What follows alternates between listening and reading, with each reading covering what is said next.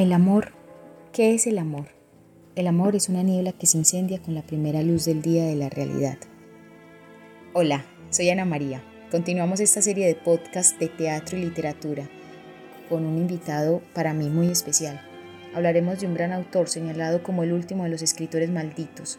La mayor parte de su historia transcurre en Los Ángeles, Estados Unidos, y nos hablan de desencanto, pesimismo, la decadencia de la sociedad. Dio voz a los marginales, algunos de sus libros Carteros, Mujeres, Escritos de un viejo indecente, La máquina de follar, La senda del perdedor. Haremos un recorrido por la vida de Hank, de Chinaski, su alter ego.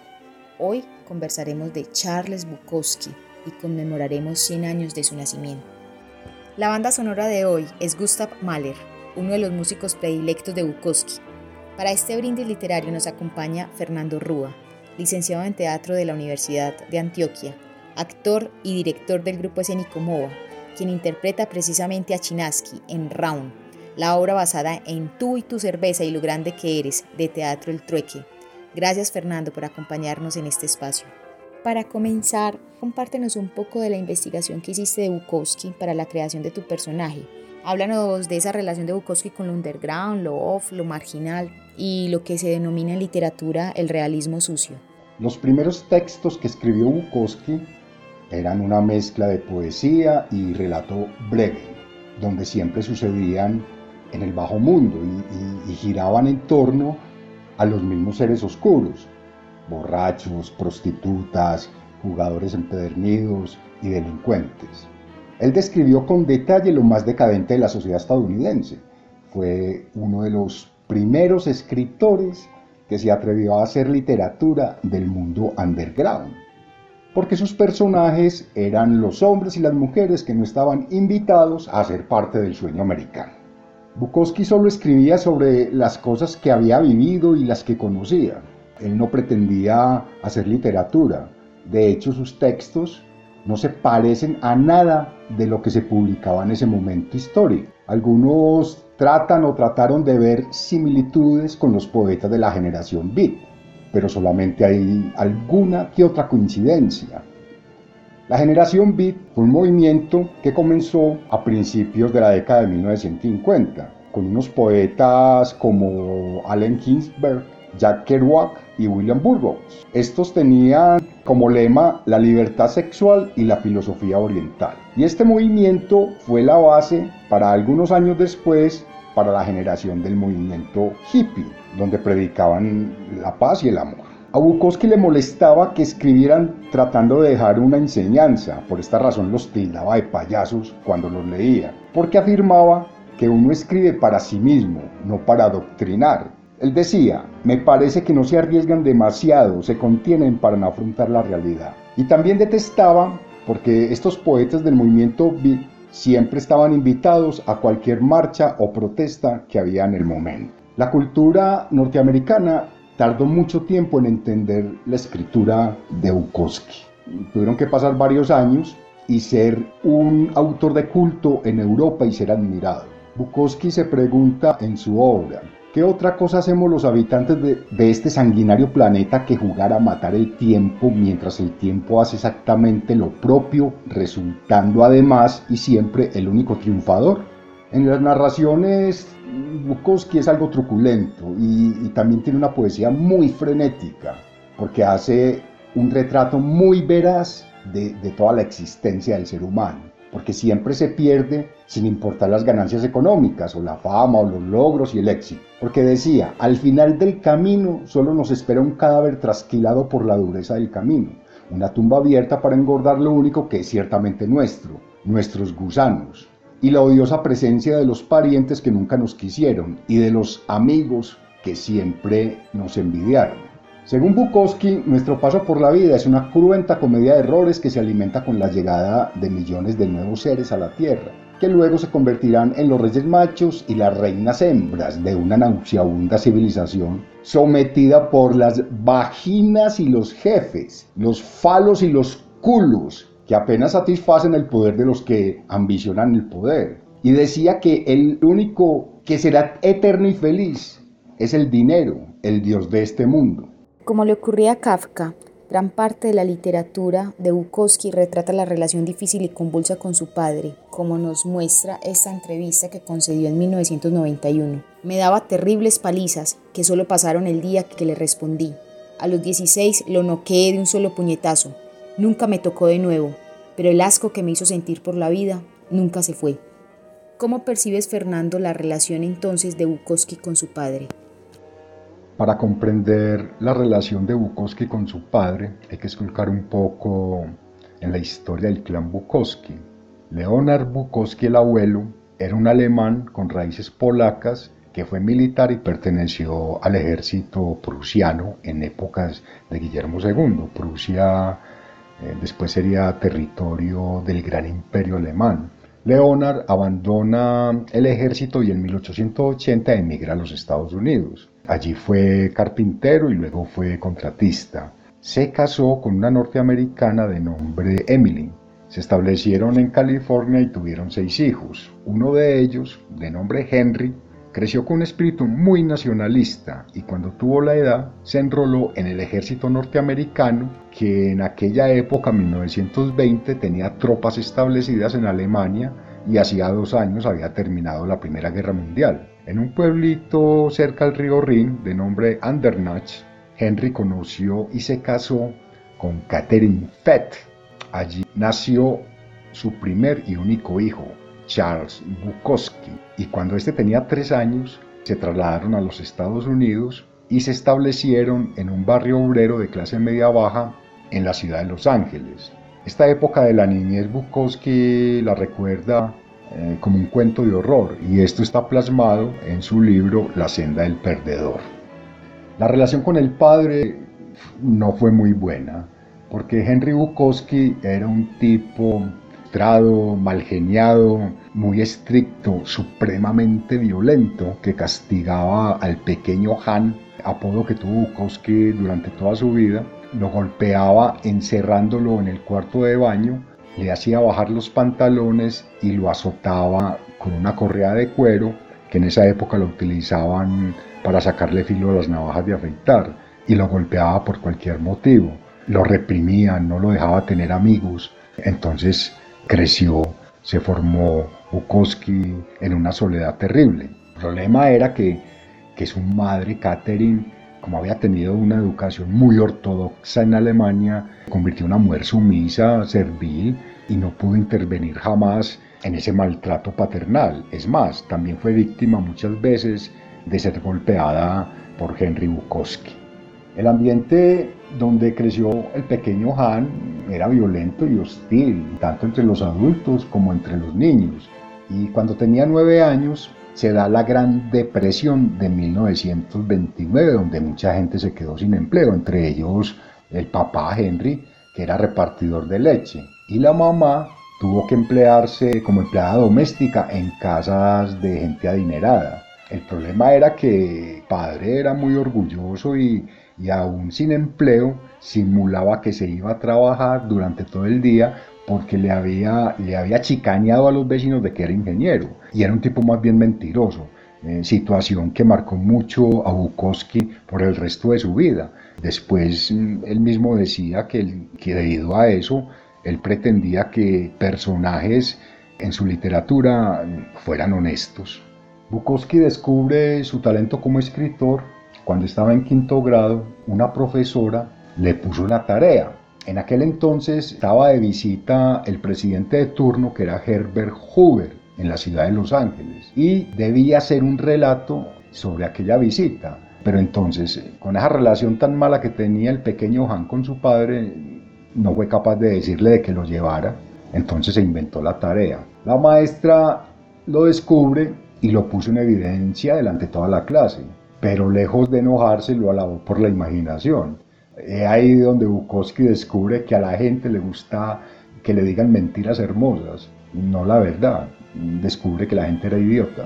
Bukowski durante su soledad juvenil, situación que lo marcaría de por vida, descubrió la lectura en una biblioteca pública cerca de la casa, donde, donde se encontró con la literatura inglesa, la literatura rusa, la norteamericana, entre otras. Conoció tres autores que le llamaron mucho la atención con sus textos.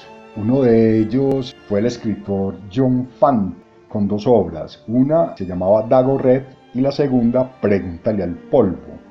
Luego conoce otro texto, se llamaba La muerte a plazos de Selim y por último quedó muy sorprendido con la obra Fiesta de Ernest Hemingway. Es más, quería imitarlo, quería escribir como él. Era obvio que al padre no le gustaba que leyera tampoco. Al respecto, con el tiempo Bukowski escribió, mi padre fue mi gran maestro de literatura, me enseñó el significado del dolor, del dolor sin razón. Salud Bukowski, salud por estos 100 años. Brindo con esta cerveza, porque como decías, quédate con la cerveza. La cerveza es sangre continua, un amante continuo. Y darle voz a los excluidos es hablar del juego, los bares, el alcohol y la pelea. ¿Qué nos puedes contar, Fernando, al respecto? Finalizando la Segunda Guerra Mundial, Bukowski se encontraba vagando por las calles de Los Ángeles, frecuentando bares de mala muerte. En uno de estos conoció a una prostituta llamada Jane Coney Baker, una mujer 10 años mayor que él, con la cual convivió tiempo después. Ella fue la que lo envició a las apuestas en los hipódromos con las carreras de caballo apostaban frecuentemente y cuando tenían mala suerte dormían en los parques después de emborracharse en algún bar. Normalmente terminaba Bukowski envuelto en peleas callejeras que lo llevaron varias veces a la cárcel. Sobre los bares, el alcohol, las peleas y las apuestas, así se refería el propio Bukowski ya en, una edad madura. Sobre los bares comentó, ya no voy mucho a bares, saqué eso de mi sistema. Ahora cuando entro a un bar siento náuseas. Estuve en demasiados, es apabullante. Son para cuando uno es más joven. Todo eso de irse a las manos con un tipo, hacerse el match, levantarse mujeres, a mi edad, ya no lo necesito. Hoy solo entro a los bares para orinar. A veces cruzo la puerta y empiezo a vomitar. Sobre el alcohol. El alcohol es probablemente una de las mejores cosas que han llegado a esta tierra además de mí entonces nos llevamos bien. Es destructivo para la mayoría de la gente, pero yo soy un caso aparte. Hago todo mi trabajo creativo cuando estoy intoxicado, incluso me ha ayudado con las mujeres. Siempre fui reticente durante el sexo y el alcohol me ha permitido ser más libre en la cama. Es una liberación porque básicamente yo soy una persona tímida e introvertida y el alcohol me permite ser este héroe que atraviesa el espacio y el tiempo, haciendo un montón de cosas atrevidas. Entonces el alcohol me gusta, ¿cómo no? Sobre las peleas. La mejor sensación es cuando golpeas a un hombre que se supone que no puedes vencer. Una vez me metí con un tipo, me estaba insultando. Le dije, bueno, adelante. No tuve ningún problema, le gané la pelea fácilmente. Estaba tirado en el piso, tenía la nariz ensangrentada. Me dijo, por Dios, te, mueves siempre tan lentamente que pensé que serías fácil. Y cuando empezó la condenada pelea, ya no podía ver tus manos, te volviste tan rápido. ¿Qué pasó? Le dije. No sé, hombre. Así son las cosas. Uno ahorra para cuando tiene que usarlo. Sobre las apuestas. Traté de ganarme la vida apostando en las carreras de caballos por un tiempo. Es doloroso, es vigorizante. Todo está al límite, hasta el alquiler, todo. Pero uno tiende a ser cuidadoso. Una vez estaba sentado en una curva en el hipódromo. Había 12 caballos en la carrera y estaban todos amontonados. Parecía un gran ataque. Todo lo que veía eran esos grandes culos de caballo, subiendo y bajando. Parecían salvajes. Miré esos culos de caballos y pensé, esto es una locura total, pero hay otros días en los que ganas 400 o 500 dólares, ganas 8 o 9 carreras al hilo y te sentís Dios como si lo supieras todo. Después pierdes y todo queda donde debe estar, en su lugar. Bueno, y ya para concluir este programa, cuéntanos, Fernando, algunas de las anécdotas que más te haya gustado de Chinaski. La vida de Bukowski está llena de anécdotas y de historias. Voy a recopilar unas cuantas. Cuando Bukowski tenía 14 años, entró a un tratamiento por su condición de acné vulgaris. Los médicos tuvieron que agujerearle los forúnculos llenos de pus, porque esto le tapaban la cara, el pecho y la espalda. Este episodio fue una tortura, todo el tratamiento, a excepción de una enfermera condescendiente pero muy cruel. Sobre el hospital Bukowski alguna vez escribió, Experimentaban con los pobres y si funcionaba lo usaban para los ricos y si no, siempre había más pobres. El caso es que al final siempre pudo abandonar el tratamiento y se fue del hospital vendado como una momia.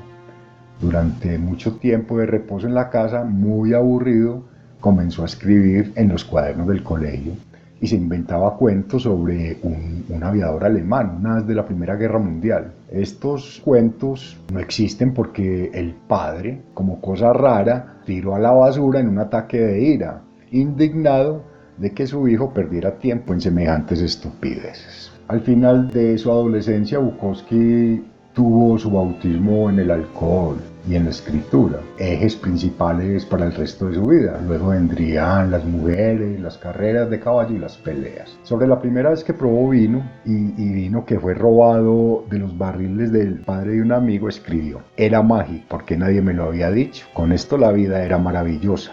Un hombre era perfecto. Nada lo podía tocar. Bukowski asistió al colegio superior de la ciudad de Los Ángeles, que era una universidad pública. Le dio por estudiar periodismo, veía algunos cursos, también tuvo unas asignaturas de arte dramático, de inglés y de historia. Pero allí también comenzó a beber en serio y a escribir en serio. Y hasta que no aguantó más, desertó y a comienzos de la Segunda Guerra Mundial se dedicó a vagar por varias ciudades norteamericanas y se la pasaba de bar en bar bebiendo y viviendo en pensiones de mala muerte. La primera ciudad que visitó fue Nueva Orleans. No duró mucho, luego se fue para San Francisco, igual, luego para San Luis. Y estando en, en de Filadelfia, lo arrestó el FBI por evadir el servicio militar obligatorio. Pero lo perdonaron y lo excusaron de ir a la guerra porque no aprobó el examen psicológico del ejército. Y el parte médico decía, esconde una gran sensibilidad bajo una cara de póker entonces se salvó. Y para terminar, en una fiesta de cumpleaños de un amigo en común, coincidió con el famoso actor de Hollywood, Arnold Schwarzenegger. Entonces Bukowski ya, ya ebrio se le acercó y le dijo, eres una mierdecilla. ¿Quién te crees que eres? Solo porque haces esas peliculillas de mierda. No eres nada especial, cerote megalomaniaco. Algunos testigos afirman que lo estaba retando, haciendo alarde de su época de peleador callejero y que lo podía vencer. Novelas, cuentos, ensayos, diarios, entrevistas, correspondencia, poesía, adaptaciones cinematográficas, canciones como la que escucharemos a continuación. Toda una vida, toda una vida y una obra extensa, rebelde, nadando contra la corriente. Así era Charles Bukowski, a quien recordamos hoy con estas palabras escritas en su epitafio. Si no brota de ti a borbotones, a pesar de todo, ni lo intentes, a menos que te salga del alma como un cohete, a menos que creas que la inactividad te llevaría a la locura o al suicidio o al asesinato, ni lo intentes.